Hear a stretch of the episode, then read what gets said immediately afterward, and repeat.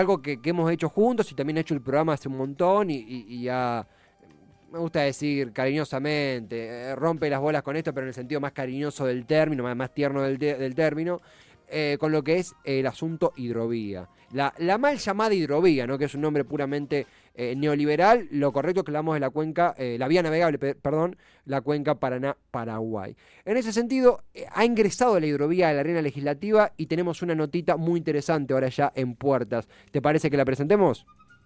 Por favor. Estamos acá, Facundo Pérez, acá Esteban Checho. Estamos ya en comunicación con Marcelo Casareto, diputado nacional por el Frente de Todos, entre Ría Noel. Marcelo, acá Esteban, Facundo, ¿cómo te va? Buenas tardes. Hola, ¿qué tal? Un saludo para ustedes acá desde Entre Ríos. Un placer, Marcelo. Gracias por hacerte el momento para, para conversar. Eh, lo veníamos charlando un poco detrás del micrófono, ¿no? Pero ayer se difundió la novedad de una creación de una bicameral para controlar, para regular, para desarrollar todo lo que es en, la arena legislativa lo referido a hidrovía. Para los que no, estamos ahí en, en, las entrañas de la vía legislativa, pero sí muy interesados en lo que es hidrovía y la vía navegable en sí misma, ¿en qué mejora, qué desarrollo vamos a ver, qué mejoría vamos a ver, según tu lectura, a partir del desarrollo de esta bicameral compuesta por seis diputados y seis, y seis senadores? Bueno, lo que es todo el complejo de la hidrovía Paraná-Paraguay fue concesionado al sector privado en la década del 90. Esas concesiones se fueron renovando y finalmente vencieron ahora este año. Así que el presidente dispuso el llamado a licitación, en este momento se están haciendo los pliegos para el futuro. Eh, naturalmente que el Estado deberá dar un paso adelante en lo que es la regulación y el control y la planificación de la vía navegable más importante que tiene la República Argentina. Así que mientras se están haciendo los pliegos, el Congreso está definiendo la integración de esta comisión bicameral, en el cual seis diputados y seis senadores eh, de todos los bloques, con representación proporcional, va a participar de todo este proceso de convocatoria y de integración entre el Estado y el sector privado, tan importante porque significa el 70% de las exportaciones argentinas que se manejan por esta hidrovía. Así que eh, ya ayer emitimos dictamen y estamos dispuestos a tratarlo en la próxima sesión de la Cámara, que debiera ser por estos días. ¿Qué tal, Marcelo? Facundo Pérez te saluda. Me, suma lo que te decía Esteban antes. Gracias por este ratito que nos compartís. Preguntarte, bueno, en este tema ha, habido bastantes, bastantes idas y vueltas, incluso por parte del propio gobierno, en cuanto a las posibles salidas frente a este fin de la actual concesión. ¿Cuál crees vos que sería la salida más justa, la más posible en este contexto, y cuál la que definitivamente va a llevarse a cabo? Si es, se hablado hasta en su momento de, una administración plenamente estatal, hasta un control estatal, ¿qué, qué opinión te merece? Yo creo que la Argentina eh, en la década del 80 había mostrado muchos problemas para la administración estatal de esta vía navegable. Por eso se pasó a una privatización, una concesión prácticamente total. Eh, yo creo que esto permitió que la Argentina creciera en exportaciones, que tuviera mejor transporte y mejorara los costos pero indudablemente también este modelo ha tenido dificultades. Así que el, el, Poder Ejecutivo todavía no ha determinado exactamente cuál sería el rol del sector público y sector privado. Por eso, por decreto, se instruyó a que la Secretaría de Puertos y Vías Navegables arme los pliegos. Así que ahí veremos. Yo creo que no va a ser ni aquel modelo vigente hasta los 80, ni creo que va a ser el modelo vigente hasta ahora con esta concesión privada. Creo que el Estado va a tener seguramente un rol más activo en materia de regulación, planificación y control, y en este caso va a ser con participación del Poder Ejecutivo y con esta bicameral del Congreso. De esta manera, eh, nosotros apostamos siempre a un proceso de inversión, a un proceso productivo en la República Argentina. Venimos dos años de Macri de caída de la actividad económica venimos de un año y pico de pandemia y ahora la Argentina está empezando a crecer. Crece la industria, crece la capacidad instalada de la industria, crece la construcción y hay buenos precios internacionales de los productos que la Argentina exporta. Así que soy optimista que en esta regulación que se disponga a futuro con la hidrovía va a ser una herramienta fundamental para el crecimiento de la Argentina y la inserción en el mundo. Estamos en, conversación con el diputado del Frente de Todos, Marcelo Casareto. Esto que menciona respecto a, los pliegos y la ubicación logística del mismo, por ahí por alguno que, agarra la nota oro o que se está metiendo en tema, responde a la logística del Ministerio de Transporte, que es el área que se está encargando de todo lo que es la, nueva la prórroga y la prórroga que en un mes vence para una nueva licitación de la hidrovía, actualmente en manos de Yandenul, una empresa belga, obviamente corporativa, privada, y EMEPA, una empresa privada por supuesto argentina, eh, y eh, en ese sentido el, es el, organismo a cargo, la cartera a cargo es el Ministerio de Transporte. Ahora se suma esta comisión, esta bicameral, perdón, de seguimiento, compuesta por senadores y diputados, ¿no? siendo la, el ingreso del, debate por hidrovía netamente a la arena legislativa. Algo que, conversaba con, con diferentes colegas antes de la nota, Marcelo, es que usualmente en el mapa nosotros vemos que en el frente de todos hay posiciones mm, pro pro total estatización, que van desde Jorge Tayana, Paco Urañona o el propio gobernador Axel Kisilov, hacia, bueno, eh, lo que aquí llamamos prorroguistas, que son el ministro Guerrera, el, fallecido ministro Meoni, pero también muchas veces sacamos de la ecuación a la oposición. Y me sorprendió leer en diferentes medios y escuchar de diferentes colegas que la oposición, desde la, UCR y algunos, algunos sectores de Juntos por el Cambio, podrían llegar a acompañar esta, esta, esta movida, positivamente esta bicameral. ¿Esto es real o desde la oposición no entra en agenda cualquier cosa referida a hidrovía? ¿Cuál es la, verdad según tu lectura?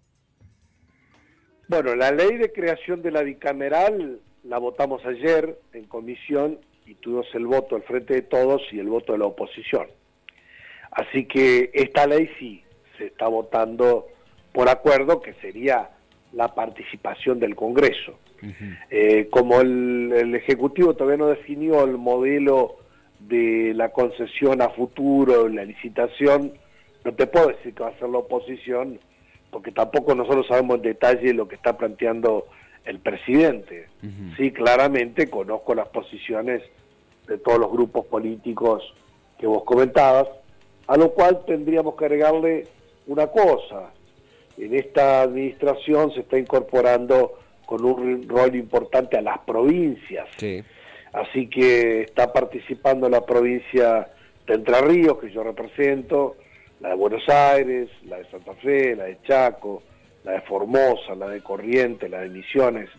Son siete provincias que tienen intereses directos porque son ribereños en el marco de esta hidrovía, pero en realidad también tiene interés sobre otras provincias porque gran parte de la producción, qué sé yo, de Córdoba, o de Santiago del Estero, de Salta o de otras provincias que no eh, tienen costa sobre el Paraná, también tienen la salida productiva por allí. Así que este es uno de los temas centrales para el presente de la infraestructura y de la producción argentina y también las perspectivas hacia el futuro.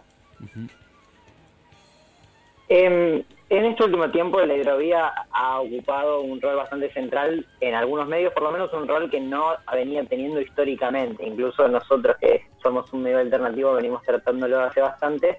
Eh, y me parece que de alguna manera significa la importancia que existe en la hidrovía o, o la cuenca para el desarrollo económico del país. Más allá de esa importancia, ¿por qué crees que se instala tanto el tema de hidrovía? ¿Por qué crees que genera tantas tensiones incluso hasta dentro del propio gobierno. Porque nosotros planteamos este tema. Eh, lo plantea al frente de todos en la discusión del modelo, de lo que ha pasado, de lo que pasa y lo que entendemos que debe ser a futuro. Si nosotros no quisiéramos esta discusión, no hubiera sido tan complicado como se ha ido prorrogando esta concesión, prorrogarla y prorrogarla y patear el tema hacia adelante. Lo que nosotros queremos es discutir todos los temas importantes de la Argentina. Así que queremos que el Congreso sea el lugar donde se discutan todos los temas importantes de la Argentina. Así que no me parece mal que haya opiniones y que haya divergencia en las opiniones, porque en definitiva lo estamos discutiendo de mano a todos los argentinos. En este momento lo que estamos consagrando es la ley de la constitución de la bicameral. Y seguramente en las semanas siguientes vamos a discutir la tarea esta que el presidente le ha encomendado al Ministerio de Transporte a ver cuál es el modelo que propone. Y ahí vamos a ver si compartimos todo, parte o nada de lo que se proponga.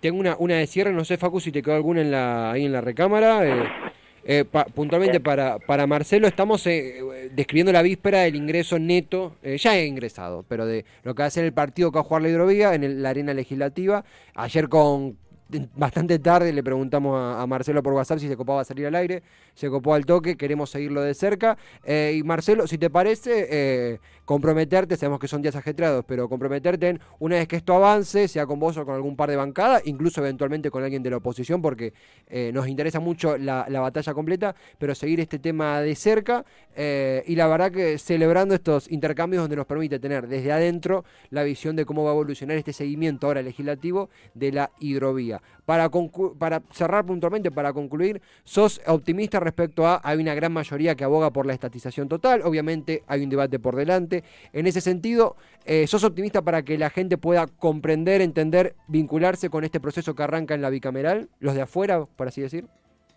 Y siempre la discusión se va a dar en el Congreso, y con representación de oficialismo y de oposición. Así que todos los argentinos van a tener la información, el detalle de todo lo que se esté discutiendo en esta materia. Así que ningún problema.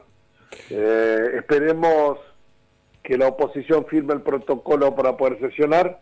La idea nuestra es sesionar esta semana, tenemos que resolver temas importantes, como el que ya se acordó en materia del monotributo, pero el que hay que votarlo, el tema del protocolo COVID y las aperturas y restricciones por ley, que está pendiente, así que creo que Juntos por el Cambio estaba reunido hasta ahora, y van a ver si firmaban el protocolo esperamos eso para tratar todos los temas que tenemos pendientes.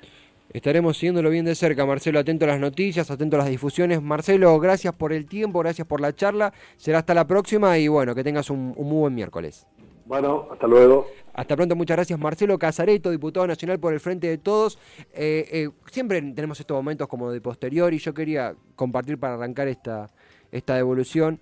Eh, el contenido respecto a hidrovía eh, que, publicamos, que difundimos, no es por mandándonos la parte, sino para, para que se comprenda el, lo, que quiero significar, siempre tiene una muy linda respuesta, siempre tiene una respuesta muy, muy positiva. Quiero decir, hay gente, no sé cuántos serán, no los he contado, no se trata de números solamente de views, pero hay una respuesta respecto a hidrovía. Eh, no es casualidad que ahora Hidrovía, más allá de la consigna popular y la reivindicación, ya haya llegado a una bicameral. Es un paso inmenso, que hasta la oposición tenga que tomar una posición al respecto. Quería reivindicar eso, darte el pase, Facu, para, para empezar a intercambiar.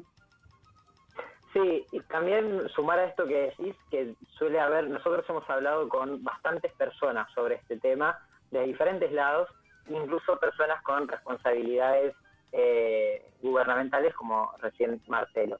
Eh, creo que eso también es signo de algo que eh, me parece que Marcelo decía sinceramente, que es, es una discusión promovida por el propio gobierno nacional. Digo, era mucho más fácil, fácil en el sentido de que ahorraba cierto debate, ciertas eh, opiniones contrapuestas, qué sé yo, directamente concesionar con la misma empresa o lo que fuese. Sería perjudicial para el país desde mi punto de vista, pero sería fácil en cuanto a lo político, por si lo queremos decir. Entonces creo de buena fe que existe una, un interés en charlar y debatir este tema, mismo hacia adentro del gobierno, mismo hacia adentro de las propias opiniones que la coalición del Frente de Todos tiene, e incluso ahora con la bicameral y el tratado en el legislativo, también con las otras partes, como puede ser la oposición, junto por el cambio, etc.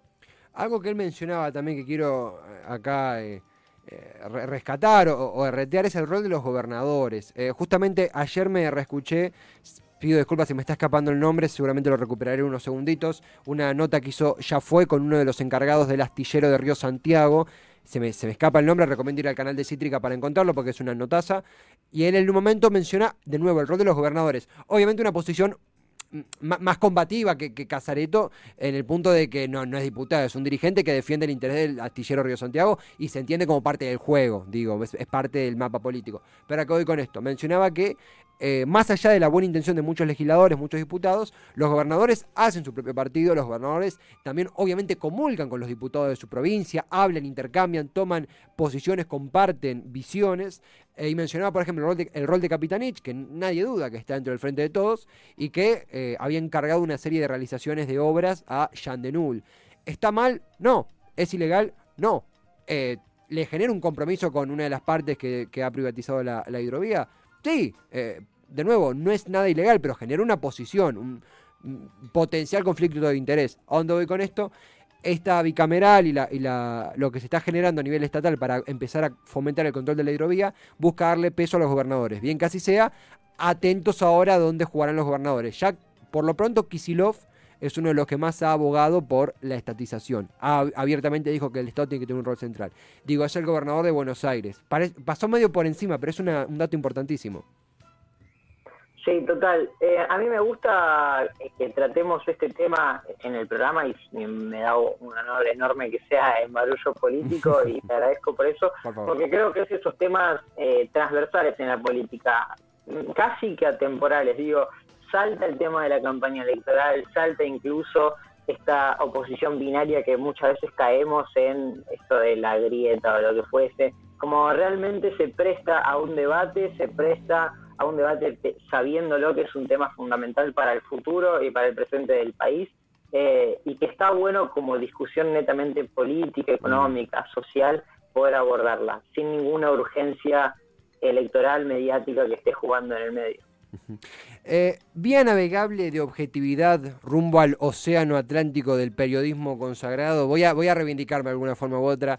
Eh, ha sido ah, en serio. Amplificador de la guitarra eléctrica de los humildes. Llegaste a la botonera.